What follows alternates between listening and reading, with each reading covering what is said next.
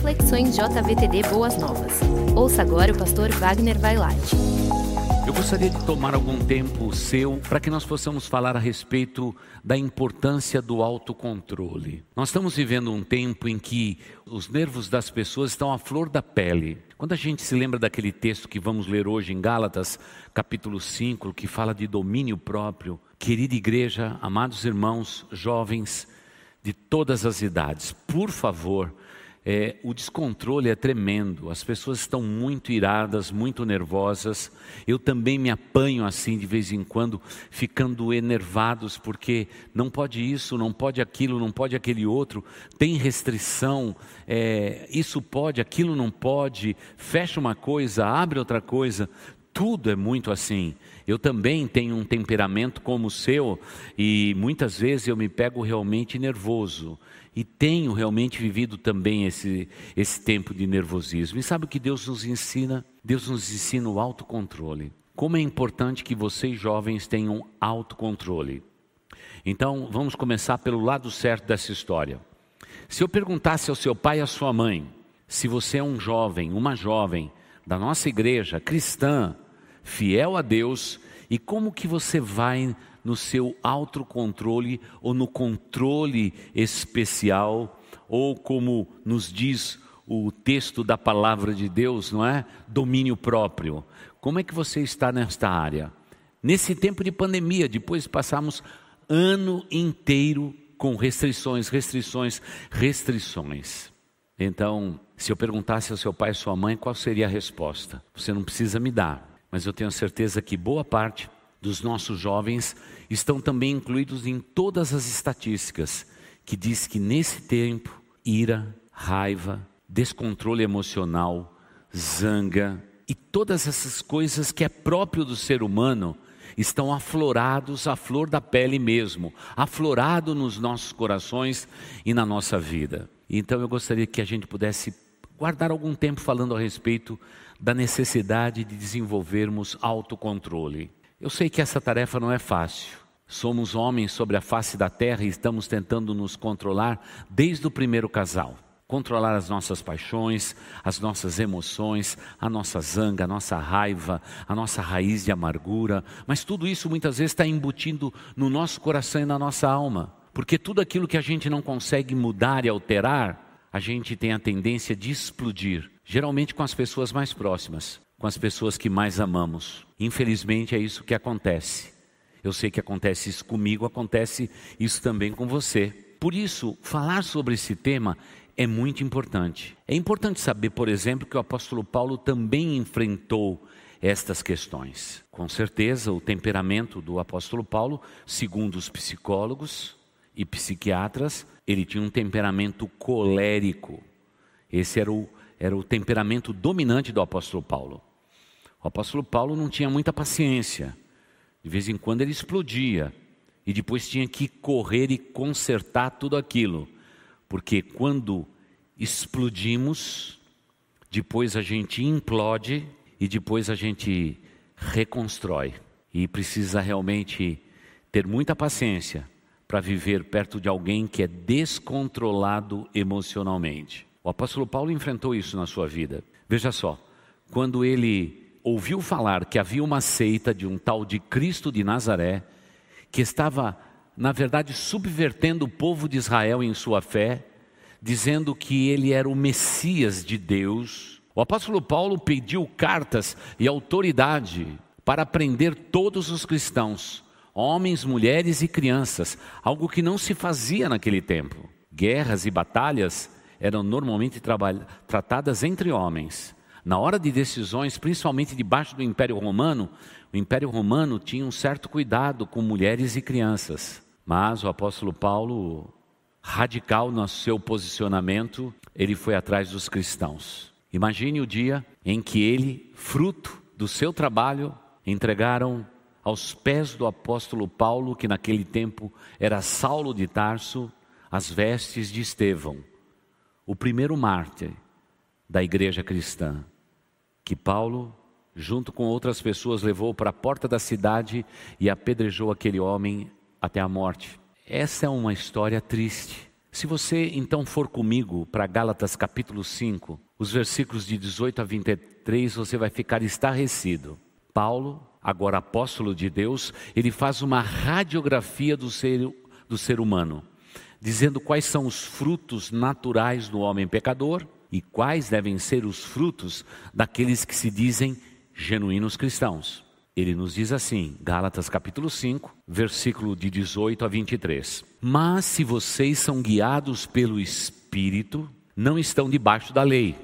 Ora, as obras da carne são manifestas. E ele agora começa a descrever: imoralidade sexual, impureza, libertinagem, idolatria, feitiçaria, ódio, discórdia, ciúme, ira egoísmo, dissensões, facções, inveja, embriaguez, orgias e coisas semelhantes.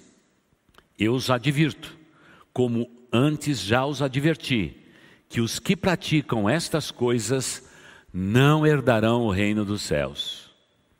Mas, é lindo quando a Bíblia diz mas, mas o fruto do Espírito é amor, alegria, paz, paciência, amabilidade, bondade, fidelidade, mansidão e domínio próprio. Contra estas coisas não há lei. Então agora precisamos fazer uma segunda pausa para perguntar a vocês jovens: se Deus pudesse fazer uma radiografia, uma tomografia, um CAT scan aí da sua vida espiritual, o que ele encontraria nela? Talvez você diga, pastor, eu ainda não estou pronto, eu estou crescendo, eu estou aprendendo. Que bom, continue nessa caminhada. Eu estou aqui para te incentivar a você minimizar na sua vida as obras da carne, mas fortalecer a obra do espírito dentro do seu coração. A lista de Paulo não é nada bonita. Imoralidade sexual. Queridos jovens, vocês estão vivendo, muitos de vocês, imoralidade sexual, impureza. Vocês estão se alimentando de coisas impuras, coisas que não edificam. Libertinagem. Vocês estão se tornando liberais. Muitos têm colocado deuses em suas vidas. Muitas vezes não é a imagem, mas é o dinheiro, status sociais e tantas outras coisas a feitiçaria que poderia ser confundida a uma interpretação segunda sobre a feitiçaria aqui como sendo drogas e coisas parecidas, ódio. Mas pastor, também ódio é quem tem ódio no coração tem um peso na alma, infelizmente, discórdia, ciúme, ira, egoísmo, dissensões, facções e inveja, embriaguez, orgias e coisas semelhantes. E o apóstolo Paulo diz: gente, se você se considera um cristão, mas pratica essas coisas, você está enganado. Você não é um cristão. O Espírito Santo de Deus não domina a sua vida. Tome cuidado, porque o final daqueles que praticam estas coisas é a condenação eterna. Eu gostaria que vocês pertencessem ao reino de Deus. Mas ele diz: mas o fruto do Espírito é o amor. Então agora Paulo diz: esteja se despindo disto e esteja se revestindo do que eu te ensino: amor, alegria, paz, paciência, amabilidade, bondade, fidelidade, mansidão e domínio próprio. E ele diz: contra estas coisas não há lei. Se vocês praticarem isso nas suas vidas, vocês já estão absolvidos e vocês não são simplesmente vivendo a sua cidadania aqui na terra, você já começou a viver a cidadania celestial. Olha que coisa maravilhosa. Então eu pergunto para você agora, terceira paradinha para a gente pensar: você tem mais frutos da carne ou mais fruto do espírito? Não dá para você dizer, pastor, é uma balança que eu vou equilibrar os dois. Não dá. O apóstolo Paulo está dizendo: Tire isso da sua vida, esteja se despindo disto e esteja se revestindo dos frutos espirituais que todos vocês devem buscar na vida de vocês. Agora, a lista é feita. Ele começa falando de amor, alegria, paz, paciência, amabilidade, bondade, fidelidade, mansidão, e aí ele fala o desafio maior: domínio próprio. Por que, que o apóstolo Paulo deixou por último o domínio próprio? A intensidade dessas palavras, segundo os estudiosos, diz que de maneira propositada o apóstolo Paulo está dizendo aos seus seguidores, aos fiéis que seguiam a sua palavra: gente, é como se fosse um edifício espiritual. Na base desse edifício espiritual está o amor.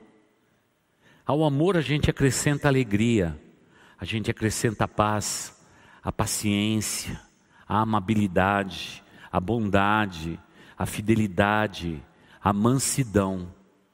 Mas lá no último andar desse edifício, na cobertura, está um desafio: o domínio próprio. Aquele que controla as suas emoções, controla a sua língua, controla os seus pensamentos.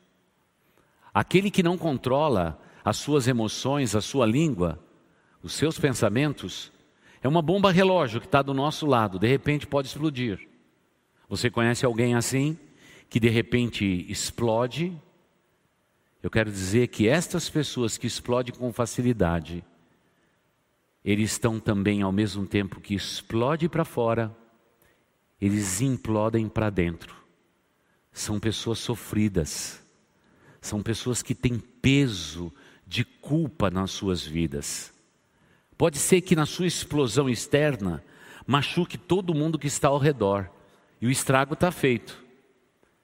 Mas quando isso passa, a implosão interna é realmente amarguras, ressentimentos, é uma vida cheia de cicatrizes, é uma vida dolorida. Às vezes, até no aconselhamento pastoral, quando alguém fala a respeito do descontrole emocional, a gente consegue ouvir, sentir o silêncio dessa pessoa, a solidão na voz dela. É inacreditável. É inacreditável.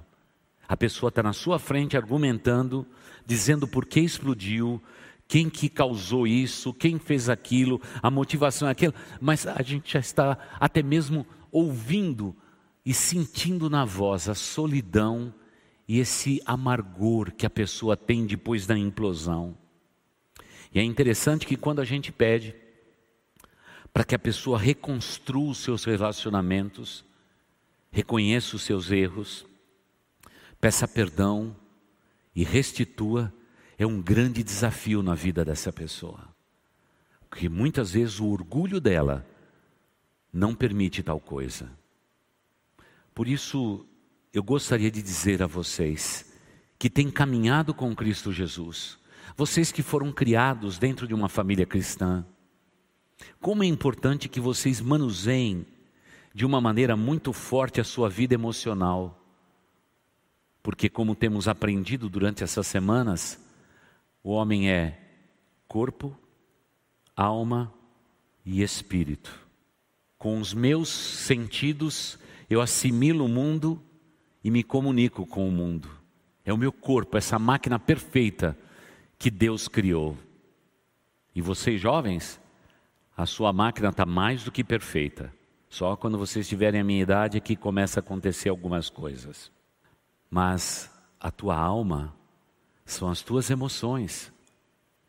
É aqui que Deus vai começar a te abençoar.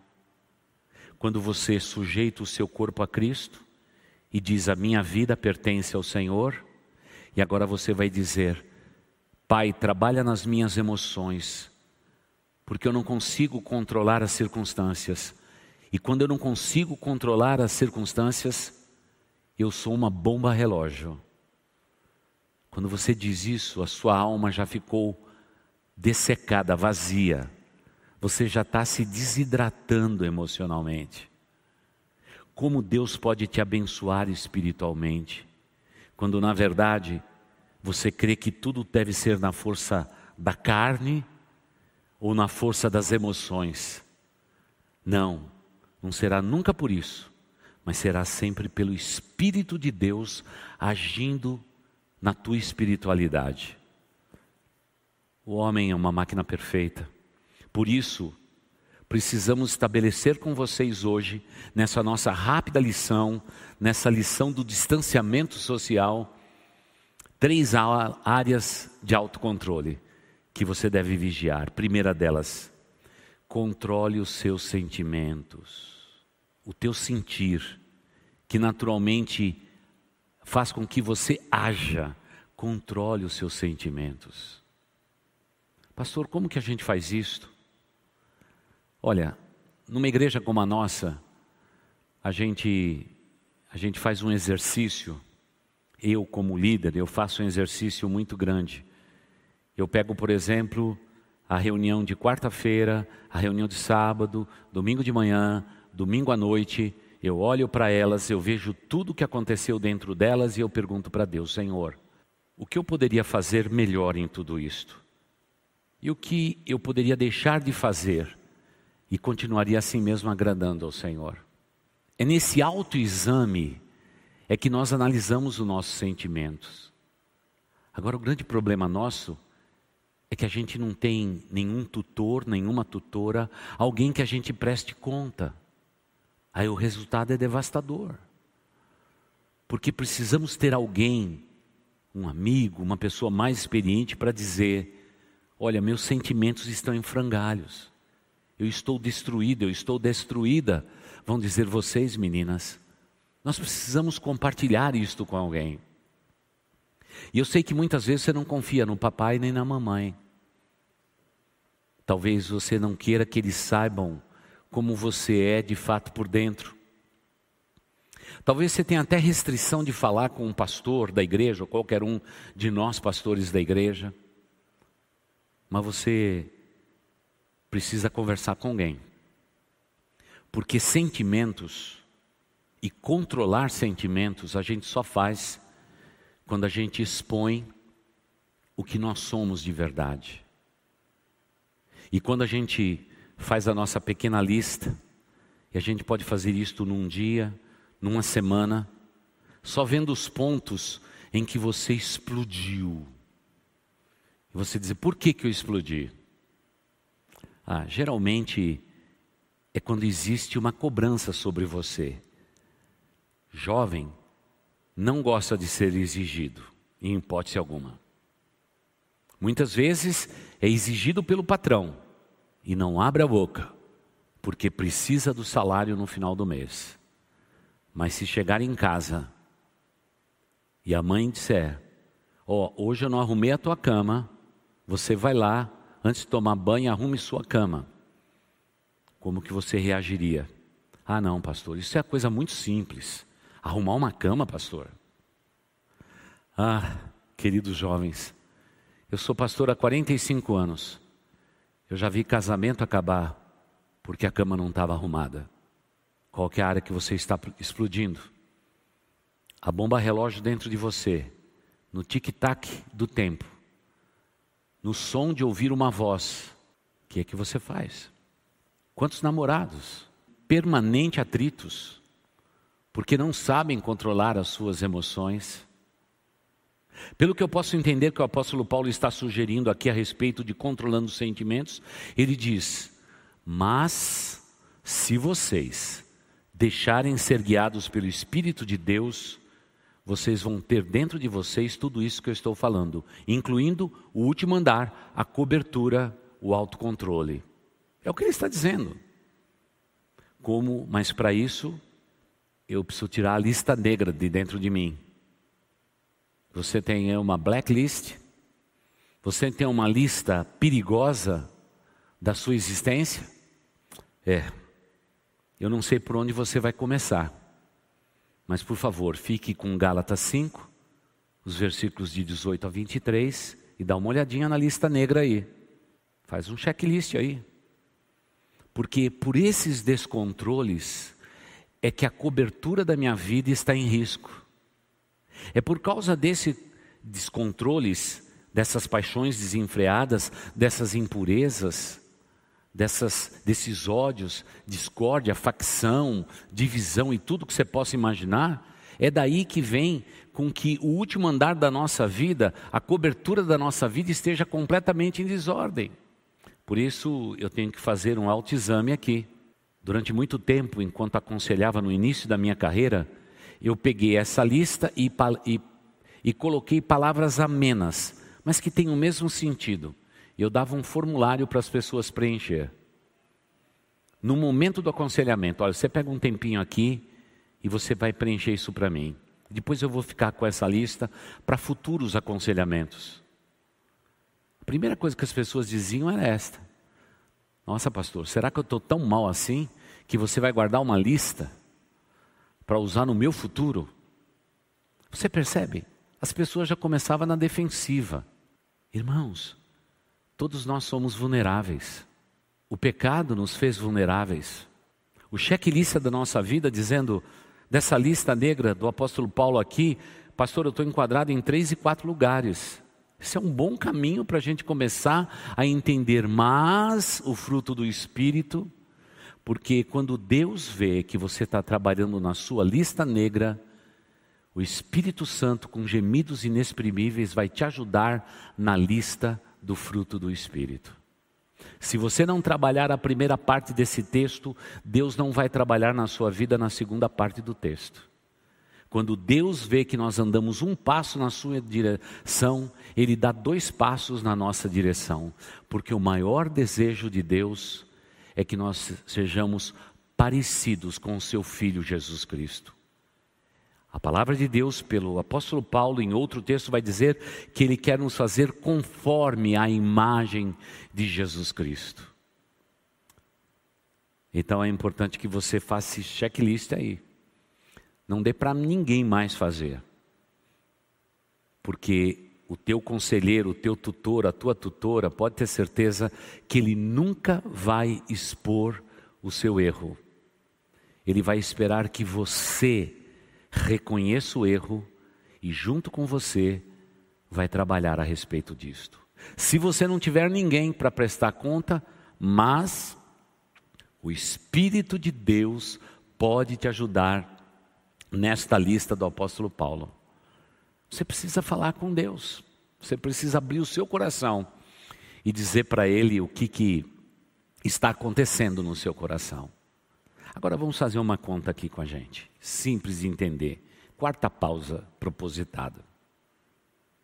Queridos jovens, o grande problema é que nós fomos treinados para aquilo que é bom, para aquilo que é certo, para aquilo que é correto. E nossos pais, o mundo onde vivemos, os nossos educadores fizeram certo de nos preparar para isto. Mas talvez a igreja de Cristo Jesus tem que ensinar também a palavra fracasso para você. Vivemos hoje um evangelho de uma, de uma confissão tão positiva que não há lugar para fracassos e nem para fracassados na igreja de Cristo Jesus. Mas esse texto me faz entender que a igreja de Cristo Jesus é composta de pessoas imperfeitas e de pessoas fracassadas que decidiram que a vitória deles pertence ao Senhor Jesus. Eu acho que esse é o grande primeiro passo. Quando admitirmos que somos vulneráveis. A nossa cultura latina, como somos, não admitimos as nossas fraquezas. Você pega, por exemplo, a cultura anglo-saxônica. Você pega os europeus. Quando um europeu erra com alguém, imediatamente ele reconhece e não tem medo de se expor. Dizer a sua família, dizer aos seus queridos: me desculpe, eu errei.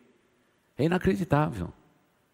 Mas por alguma razão que a gente não sabe explicar, na nossa cultura, nós entendemos que é fraqueza quando admitimos que temos uma fraqueza.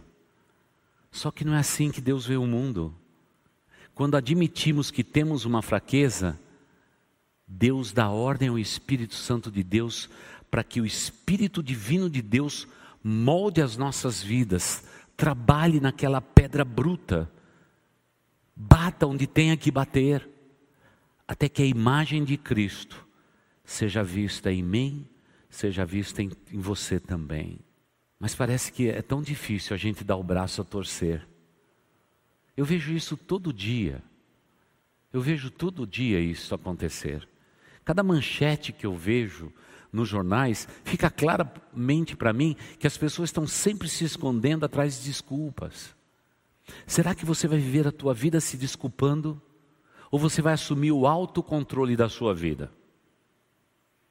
Eu sei que se você está vivendo na montanha russa, o máximo que você pode fazer na tua vida, se ela é de altos e baixos, é simplesmente segurar naquele ferro que eles colocam na nossa frente, que aperta no nosso corpo, fechar os olhos e gritar, porque vamos descer a montanha russa da vida.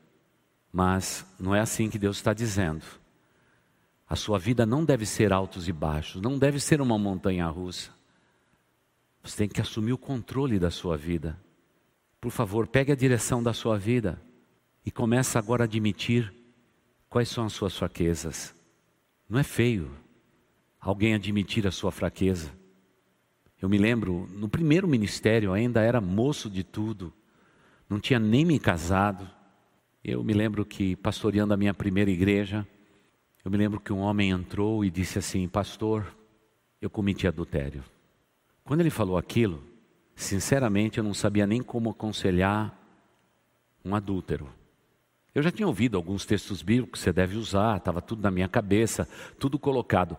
Mas ao ver a pessoa que estava na minha frente dizendo aquilo, me destruiu, me nocauteou. Ele olhou para mim e disse assim: Pastor, o senhor não vai dizer nada? Eu disse: Olha, eu tenho que ser sincero com você. Eu sou um jovem pastor e só o fato de você ter declarado isso, confiando tanto quanto eu confio em você, você divide comigo essa liderança. Olha, eu tenho que dizer que eu não sei nem o que falar. Você me dá um tempo? Ele falou, claro, pastor. Eu falei, vamos sentar aqui no santuário, porque o gabinete era muito apertadinho. Sentamos no santuário. Eu peguei um fôlego de Deus para dizer, Pai, o que eu faço a partir desse momento? Porque diante de mim estava um homem admitindo: eu pequei, eu errei, eu fiz o que não era correto. E é interessante que quando nós somos guiados pelo Espírito Santo de Deus, o Espírito Santo de Deus já logo vai falando no nosso coração. E eu perguntei para ele assim: então me responda uma pergunta. Você está confessando para mim o seu pecado? Sua esposa já sabe? E ele disse: não. E eu disse assim: você foi surpreendido no seu pecado. Olha como o Espírito Santo vai nos guiando, não é? Você foi surpreendido no seu pecado? Alguém ficou sabendo do que está acontecendo com essa pessoa com que você envolveu, com o sexo oposto? Ele disse: Não, pastor. É que hoje, quando eu abracei a minha filha para sair de casa, e ela deu um beijo no meu rosto e disse: Papai, eu te amo para sempre. Aquilo foi uma espada que cortou meu coração. Eu disse: Bem, meu amigo, Deus te perdoa. Porque na Bíblia a gente consegue ver de novo o Espírito Santo nos guiando, né? A diferença entre realmente entre uma pessoa que cometeu um adultério, a Bíblia fala disto, e da pessoa que vive em adultério. Há uma diferença entre as duas coisas. Você cometeu um adultério. Então você não tem uma vida de adultério. Então, aqui é o começo de tudo isto. Então, a gente pode tratar. Da parte de Deus, vamos nos reunir e nós vamos agora fazer o trabalho todo com você. Eu falei assim: nesse período que você enganou sua esposa, como é que você ficou? Ah, eu fiquei diferente. E o que, que ela tem dito? Ah, que eu estou diferente. Porque mulher sabe, né? Mulher tem um desconfiômetro né, um GPS do desconfiômetro embutido na alma. E ela falou que eu estou ficando nervoso, que eu estou brigando com todo mundo na rua, eu estou discutindo com todo mundo no trânsito. Então você percebe que muitas vezes uma fraqueza é como um abismo que vai chamando outros abismos e a vida vai ficando pior. Eu disse: Bom, você vai ter que consertar tudo isso. Primeiro, se ninguém te surpreendeu, você vai ter que começar um caminho difícil. Você vai ter que confessar isso para sua esposa. Ela é carne da tua carne. Ela é varoa junto com você, segundo a Bíblia. Quando ele disse tudo aquilo que estava acontecendo com ele, eu decidi perguntar há quanto tempo que ele estava naquela condição. Foi uma vez, algo furtivo, algo que aconteceu, ou algo que estava sistematicamente ligado à sua vida. E aí veio a segunda surpresa. Ah, pastor, teve uma vez, depois teve outra vez, depois teve outra vez. É interessante. Quando a imoralidade sexual está na vida de uma pessoa desde a adolescência e desde a juventude, ele tem propensão à imoralidade dentro do casamento. Se ele se alimenta de coisas impuras durante a sua adolescência e a sua juventude, ele tem portas abertas para dentro do casamento praticar aquilo que é imoral. Quando somos liberais, aceitamos tudo como vem, não gostamos de doutrina, não gostamos de hierarquia, não gostamos de instituições e etc. Essa libertinagem da nossa vida, ela vai dar grandes problemas lá na frente. Principalmente quando você tiver filhos. Satanás nunca está preocupado com você, ele quer os seus filhos. E aí a gente pode fazer a lista da idolatria, da feitiçaria, do ódio, discórdia, ciúme, ira, egoísmo, dissensões, facções, inveja, embriaguez, orgias e coisas semelhantes a estas. Aí ele pôs tudo num saco só. Coisas semelhantes a essas. Se você pratica isso na sua adolescência e na sua juventude, pode estar certo que dentro do seu casamento, dentro da sua união conjugal, dentro da sua vida a dois e depois a três, a quatro, a cinco, a seis, quantos filhos vocês tiverem, lá você vai ter o grande impasse da tua existência. Por isso essa palavra é preventiva. Deixe-se guiar pelo Espírito Santo de Deus, para que você tenha segurança do casamento e da família que você vai constituir um dia. Por isso, os frutos do Espírito têm que estar evidente na sua vida durante o período da tua adolescência e da tua juventude. E a gente tem que trabalhar em cima disso. Você é uma pessoa amável, carinhosa com as pessoas, uma pessoa feliz, uma pessoa iracunda. Você é uma pessoa pacificadora, uma pessoa paciente no meio das circunstâncias? Você é uma pessoa que demonstra amor ao próximo? A palavra amabilidade aí, na nova versão internacional. Você é uma pessoa que tem bondade, você é uma pessoa doadora, você doa seu tempo, você doa seu dinheiro, você doa aquilo que você possui. Você é uma pessoa fiel quando você diz, não é? Os jovens aí na equipe de louvor, não é? Olha, pode contar comigo no domingo, eu vou estar lá, pode contar no sábado. A equipe da mídia que está aí atrás, olha, pode contar comigo ali, você é uma pessoa fiel na sua palavra? Ou você dá furo demais? Tem muita gente furona, né? Também na igreja de Cristo Jesus. Você é uma pessoa mansa? Ou você é uma pessoa explosiva? Você é uma pessoa que tem domínio das suas emoções, da sua espiritualidade? Você tem domínio do seu corpo? Ou você é levado pelas circunstâncias? Por isso, o segundo ponto que você deve anotar é que temos que controlar os nossos desejos. Não é só controlar os nossos sentimentos, como já dissemos, mas controlar o nosso desejo. Desejo é algo que está ligado à carne, é um desejo carnal. Para quem quer viver guiado pelo Espírito Santo de Deus, tem que controlar a carne. E em terceiro lugar, você tem que controlar também as suas emoções. Tem que controlar as suas emoções. Eu sei que você talvez queira resolver tudo no grito, tudo na força. E me perdoe dizer, talvez até na pancada. Posso te dizer uma coisa? Não vai funcionar. Não vai funcionar. Porque aquilo que Cristo Jesus viveu sobre a face da terra é o maior exemplo que nós podemos ter. Quando agredido, ele amou. Quando foi aprisionado, andou todas as milhas que deveriam andar. Quando foi injuriado, disse ao Pai: Perdoa-lhes, porque eles não sabem o que fazem. Quando ele foi agredido, ele silenciou. Talvez você diga, pastor, mas eu não sou Cristo. Mas você é um cristão, pequeno Cristo, que anda pela cidade de São Paulo, que frequenta os, as cadeiras desta igreja. Você é um cristão, você é uma cristã. Por isso, controlar os seus sentimentos, controlar os seus desejos e controlar as suas emoções é o que você mais precisa fazer na vida. Pastor, eu não consigo. E se você fa falar assim comigo, pastor, esquece, eu não consigo. Pastor, cai fora porque eu não consigo. Pastor, aí eu já sei que sentimentos, desejos e emoções estão à flor da pele.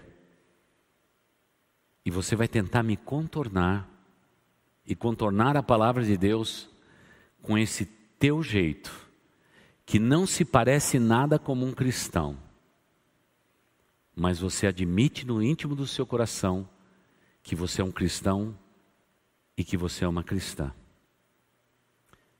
Nas obras da carne, o apóstolo Paulo diz que quem pratica e vive essas coisas, irremediavelmente já está condenado. Agora, aqueles que lutam pelo Espírito Santo de Deus controlá-los, esses estão potencialmente filhos do Deus Altíssimo.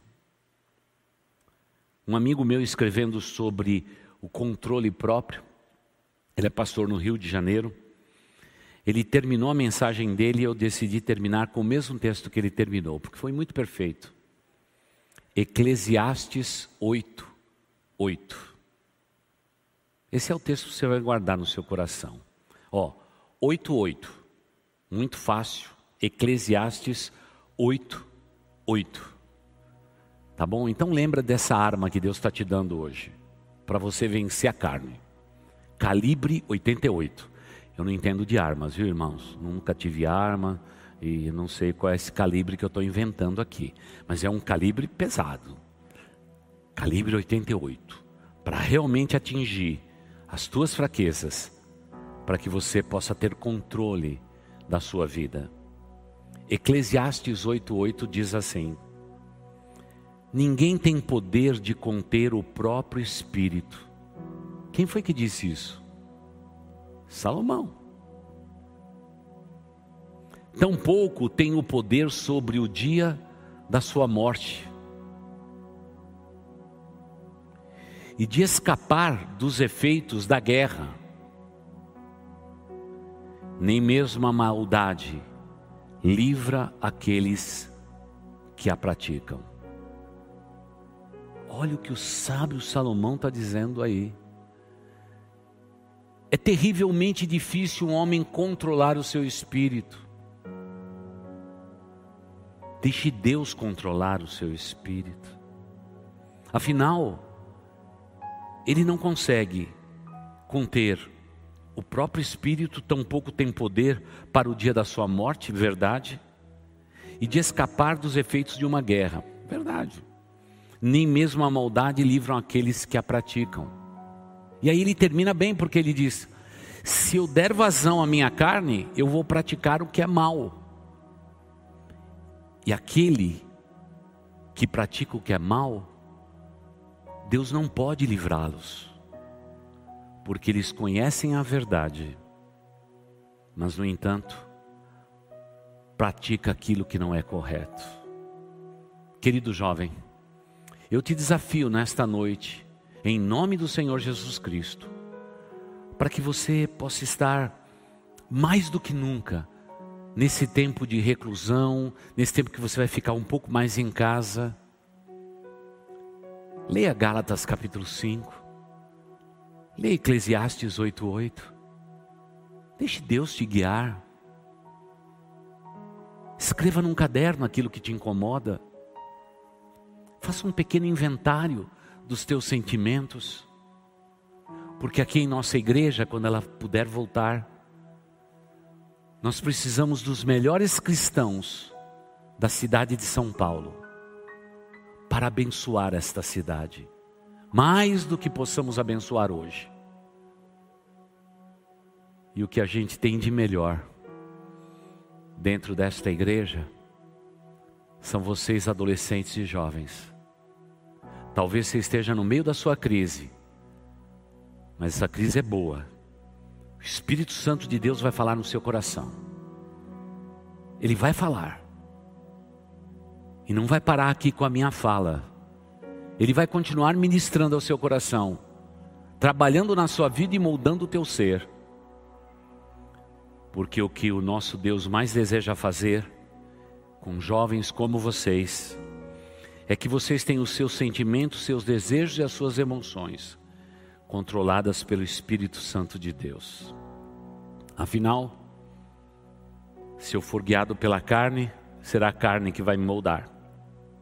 Mas se eu for moldado pelo Espírito Santo de Deus, eu tenho certeza que eu tenho grandes chances de mudar o mundo em que eu vivo, mudando primeiro o meu mundo interior, o meu mundo periférico e o meu mundo exterior.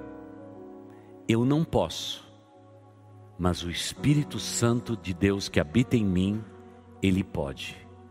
Afinal, desde o dia da tua conversão, maior é aquele que habita em você que talvez você tenha deixado sufocado em algum cantinho da tua existência.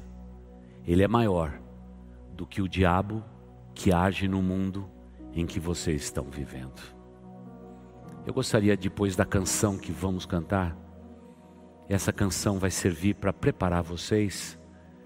Eu gostaria de terminar esse nosso culto jovem de joelhos. E eu espero que você possa invocar sobre a sua vida o nome de Jesus Cristo enquanto cantamos. Depois, aí na sua casa, aqui no nosso templo, estaremos de joelhos invocando esse nome e pedindo a Deus: Senhor, eu preciso ser uma pessoa cheia do Espírito Santo de Deus, porque só assim eu vou vencer. Só assim eu serei alguém vitorioso. E dirão vocês, meninas, princesas de Deus, vocês serão vitoriosas. Glória ao Senhor, aleluia, aleluia. Querido jovem, você pode se ajoelhar aí na sua casa, no lugar onde você estiver. Eu quero me ajoelhar com você e vamos orar a Deus. E vamos clamar agora para que não sejamos guiados pela carne, mas sejamos conduzidos pelo Espírito de Deus. Se essa palavra tocou no seu coração, se você é alguém que não consegue controlar as suas emoções, e você vive explodindo, implodindo, fazendo estragos, depois tendo que consertar o teu mundo todo, é tempo de deixarmos ser guiados pelo Espírito Santo de Deus. Porque eu acredito que desde o dia que você levantou a sua mão, entregou o seu coração e a sua alma a Jesus Cristo, confessando os seus pecados e pedindo para que Jesus Cristo viesse morar no seu coração, a Bíblia diz que você foi selado com o Espírito Santo da promessa. O Espírito Santo não está no céu, ele está dentro de você, ele habita no seu coração. Você é a casa mais suprema de adoração do Deus Espírito aí no teu coração, no centro das suas emoções. Não deixe o Espírito Santo aprisionado dentro de você. Dê as chaves do seu coração para que o Espírito Santo tome conta de todas as áreas da sua vida. E rogo a Deus que você seja abençoado, que você seja abençoada pelo Deus Altíssimo. Vamos orar. Oh Senhor Deus, só é de joelhos que conseguimos entender a vida espiritual. Quando estamos andando pelo mundo de hoje, estamos no controle da nossa vida. Mas quando nos ajoelhamos, quando nos prostramos, nós nos rendemos ao Senhor. E queremos nesse momento te dizer, ó Deus, o bem que nós queremos fazer, não fazemos. Mas o mal que desejamos tão pouco, esse tão de perto nos rodeia. Ah, Senhor, como o nosso corpo humano, a nossa mente, ela é, ela é propensa àquilo que não te agrada. Mas, Pai, eu te peço pelo nome de Jesus Cristo, que os jovens da nossa igreja sejam guiados pelo Teu Espírito Santo. Pai de amor, que os seus corações sejam efervescentes na Tua presença Pai de amor, que eles não sejam frios ao te adorar, ao ler a tua palavra, pelo contrário, que os seus corações sejam aquecidos, que os seus corações ardam dentro deles, ó Deus, porque é o Senhor falando aos seus corações. Pai de amor, que nenhum dos nossos jovens tenha medo de admitir suas fraquezas, porque, Pai, quando nos sentimos vulneráveis, o Senhor vai criando músculos espirituais na nossa vida. A cada fraqueza declarada, músculos aparecem para nos tornar mais fortes. E quando alcançarmos uma vida espiritual cheia do Espírito Santo de Deus, vamos descobrir que não fomos nós, mas foi o Senhor mesmo que, através do Teu Espírito Santo, trabalhou nas nossas vidas para nos fazer genuínos cristãos. Pai de amor, no meio de tantas fake news que cercam a mídia atual, Pai de amor, te rogamos que não tenhamos nenhum crente que seja fake, mas que todos eles sejam genuínos cristãos, que pague o preço necessário nos seus desejos, nas suas vontades, nas suas emoções para que o Espírito Santo de Deus domine as suas vidas, até que um dia eles possam declarar que no andar mais alto da sua edificação, eles são pessoas que têm o domínio próprio. O desafio supremo daquela lista espiritual de Paulo. Pai, eu te peço que toda carnalidade, que toda podridão,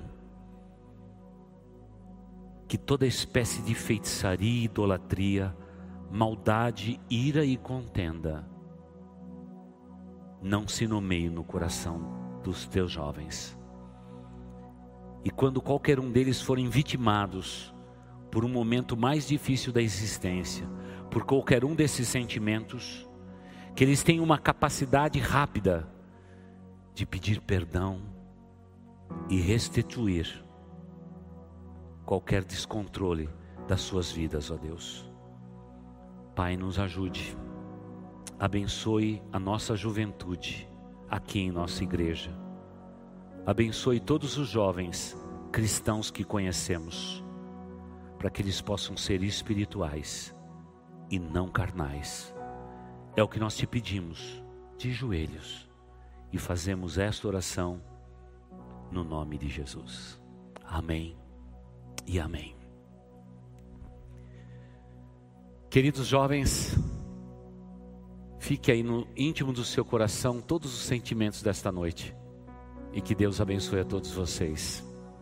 E em nome de toda a nossa linda juventude, eu quero agradecer a tua assistência a esse nosso culto online.